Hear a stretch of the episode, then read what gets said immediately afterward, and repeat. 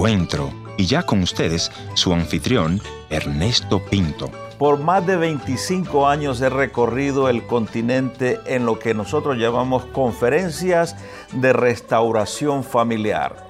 La verdad es que el gran, la gran dificultad que tenemos en América es la destrucción de la familia. Algunas personas piensan que es el gobierno, que es la corrupción y todas esas cosas afectan, por supuesto. Sin embargo, creo yo que todas esas cosas comienzan ahí en el hogar. Dentro de estas conferencias tenemos un taller específico que yo le llamo un cuarto para pelear. ¿Por qué? Porque en medio de las relaciones familiares, en medio de las relaciones de pareja, siempre vamos a tener dificultades. Si usted me dice, Señor, yo ya tengo muchos años de casado y nunca he peleado con mi cónyuge, yo le diría que usted es el mentiroso más grande del mundo porque problemas y dificultades todos tenemos ¿Cómo regulamos, cómo manejamos nuestros, nuestras emociones? Es la gran pregunta. Por eso siempre sugiero que cada matrimonio debe tener un cuarto donde pelear. ¿Para qué? Para no afectar a nuestros hijos. Tengo un buen amigo que más tarde nos va a contar cómo le afectó el escuchar las discusiones con sus padres.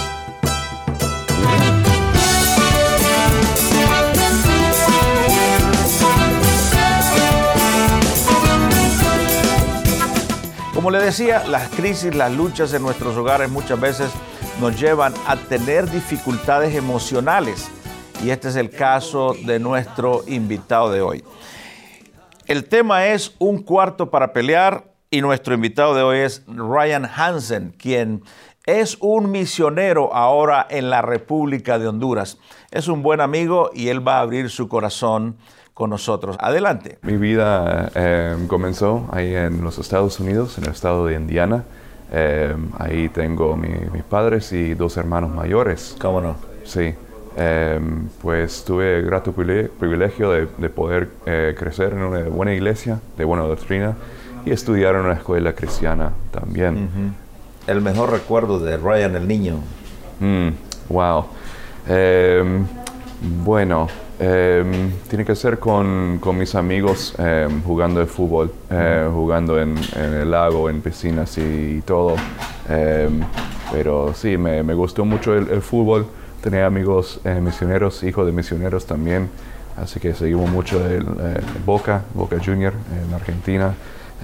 así que medio extraño para un gringo le gustar el fútbol, ¿verdad? O fútbol es fútbol americano, pero yo seguí el, soccer, que le llaman en, en, Estados Unidos. Sí. ¿Y cuál fue el peor momento para Ryan el niño? el peor momento.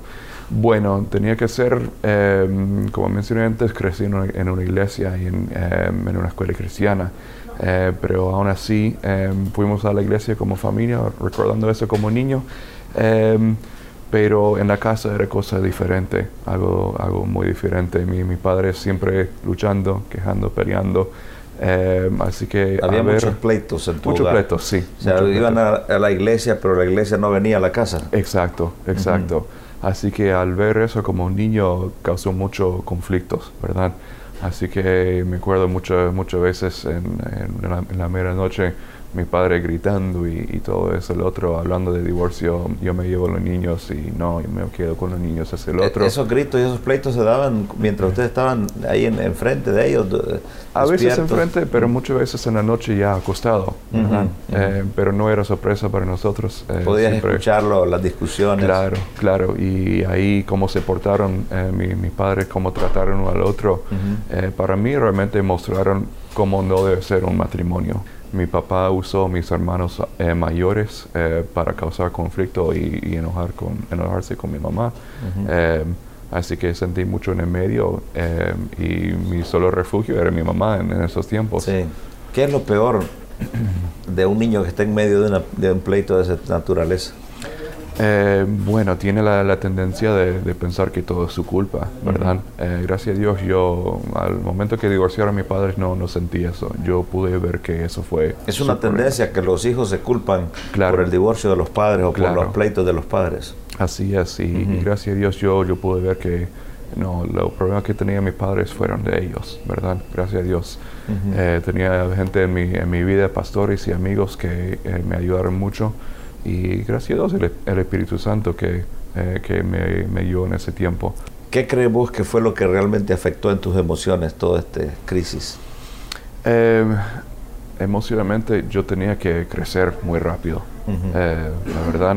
Tienes eh, que madurar muy rápido. Tiene que madurar. Un niño adulto. Claro, tiene que madurar rápido un, un muchacho en esa situación, ¿verdad? Mientras que mis otros amigos tenían dinero para salir a hacer cosas, yo tenía que trabajar para ganar mi dinero, ¿verdad? Eh, también me acerqué a otra, otra muchacha que hace meses de- que, que se, se separaron mis padres, eh, sus padres también se divorciaron. Así que eh, nos acercamos en, en ese tiempo, se hizo mi novia eh, y pasamos mucho... Era como un escape esto para ti. Así era. Así que gracias a Dios que ella no, no era muy rebelde. Ella ama a, a Dios también. Así que no nos salimos en, en malas cosas, sino que eh, tuvimos que madurar mucho. Ella también tenía que trabajar mucho. Yo tenía ¿A que los trabajar. cuántos años comenzaste a trabajar?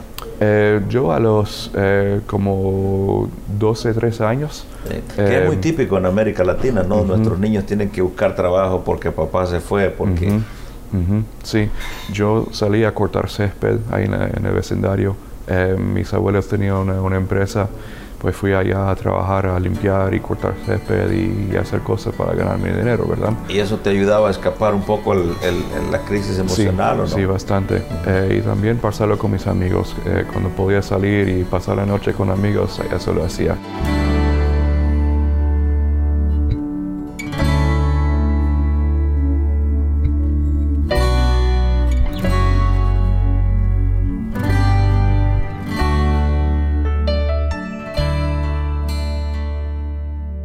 ¿A los cuántos años eh, tenés ese encuentro con Cristo, con Dios? Bueno, em, como yo crecí en una iglesia, en una escuela cristiana, em, yo escuché mucho de Dios, ¿verdad? Sabía de, de la salvación y todo.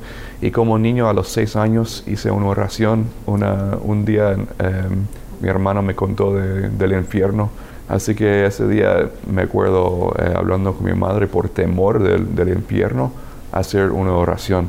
Así que no era poner mi fe en Cristo. Así que hasta los 17 años ¿Qué pasó a los Em, 17 años? bueno, con toda la influencia de, de la iglesia, la escuela cristiana, siempre estar metido en, en la palabra. Me acuerdo un domingo en la noche escuchando el pastor y, y habló de, de la salvación y sentí eh, el Espíritu Santo en ese momento clamando a mí eh, o em, en ese momento poniendo em, la Convicción. convicción sobre mi, mi corazón, Em, pero no, no hice nada.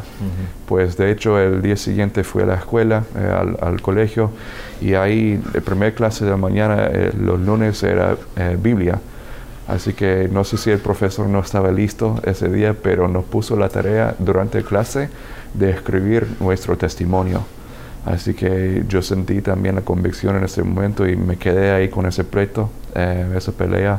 Bueno, escribo la misma historia que, que siempre he creído, que a los seis años hice una oración o hago algo. Mm. Así que en ese momento, después de unos momentos de, de esa pelea internal, eh, fui a hablar con el profesor. Sí. Así que hablé con él y decía, mira, estoy viviendo una mentira, no a propósito, sino que eh, realmente sé que no soy salvo. Pero gracias a Dios me dirigió a, a la, a la Biblia y ahí en ese tiempo eh, me habló de, eh, de poner mi fe en Cristo como Salvador. ¿Cuál fue la diferencia entre esa oración a los 6 años y esa oración que le hiciste a Dios a los 17 años? ¿Qué le dijiste a Dios? Bueno, la, la diferencia era una religión eh, y una relación personal con Dios. Así que en vez de tener miedo del, del infierno y hacer cualquier cosa para no ir allá, era entender que Cristo realmente murió por mis pecados, que mis pecados me aleja de Dios. Sí. Así que el remedio no es eh, alejarse del, del infierno, sino que poner fe en Cristo como Salvador. Así que a ser salvo por la gracia, como un regalo de Dios. Así es, así es. Así que en ese momento es, es cuando realmente deposité mi fe en Cristo para ser mi Salvador a los 17 años. Ahora estás aquí viviendo en, en Honduras. Eh, ¿Por qué Honduras? Bueno, tiene que ver con unos amigos que, que conocimos en Argentina, ¿verdad?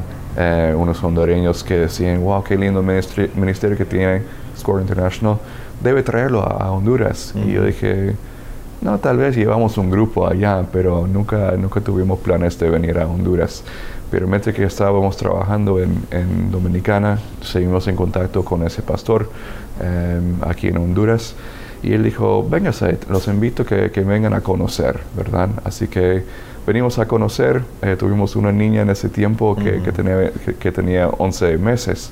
Así que venimos y paseamos, conocimos el ministerio y decimos, oh, qué lindo, es, es un lindo país y todo, pero nunca nos imaginamos venir a vivir y, trabajar. Eh, pero como un año después, Dios, vimos que Dios estaba cerrando las puertas en Dominicana. Así que dijimos, bueno, ¿qué es lo que Dios quiere de nosotros?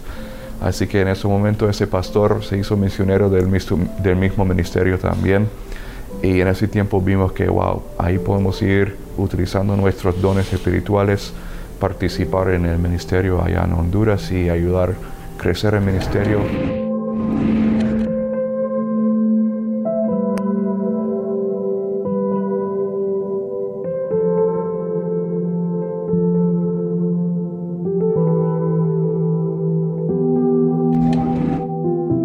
Sería tu mensaje a aquel joven que tal vez nos está viendo y está pensando en ir a las misiones, pero dice, bueno, no tengo los recursos, no sé cómo hacer lo que tú le dirías?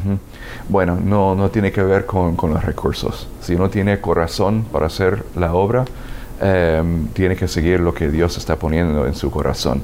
Así que eh, realmente es... Y a veces hay que comenzar por casa, ¿verdad? Claro, claro. Empieza ahí en la casa, empieza de involucrarse mucho más en su iglesia llegues al pastor y decir, mire, tengo un deseo de, conocer más de la palabra, ¿qué hago?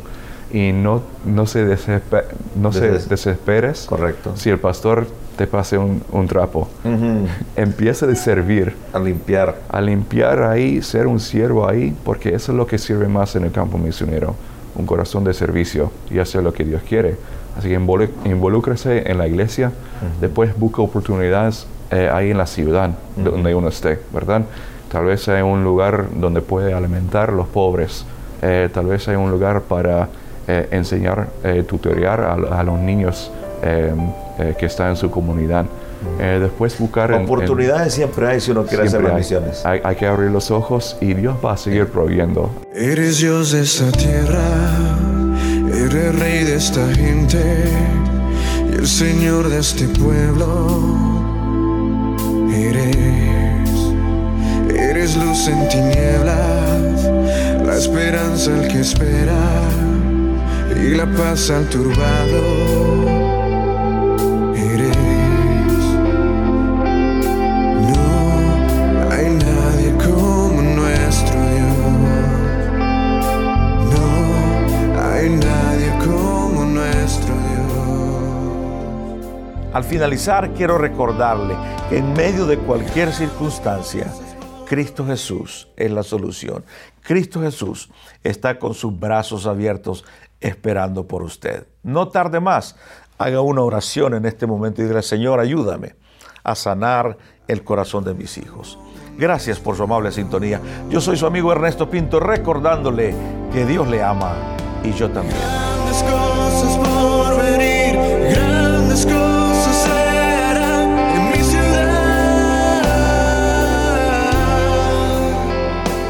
Gracias por haber estado en la sintonía de este tu programa Encuentro. Y te voy a agradecer que me visites en el www.encuentro.ca o también puedes dejarme una nota de voz en el WhatsApp 1-204-202-1525. 1-204-202-1525. Una nota de voz o tal vez una nota escrita. La otra opción es info arroba encuentro.ca. Gracias por sintonizarnos a través de esta radioemisora. Yo soy tu amigo Ernesto Pinto y al despedirme quiero recordarte que Dios te ama y yo también.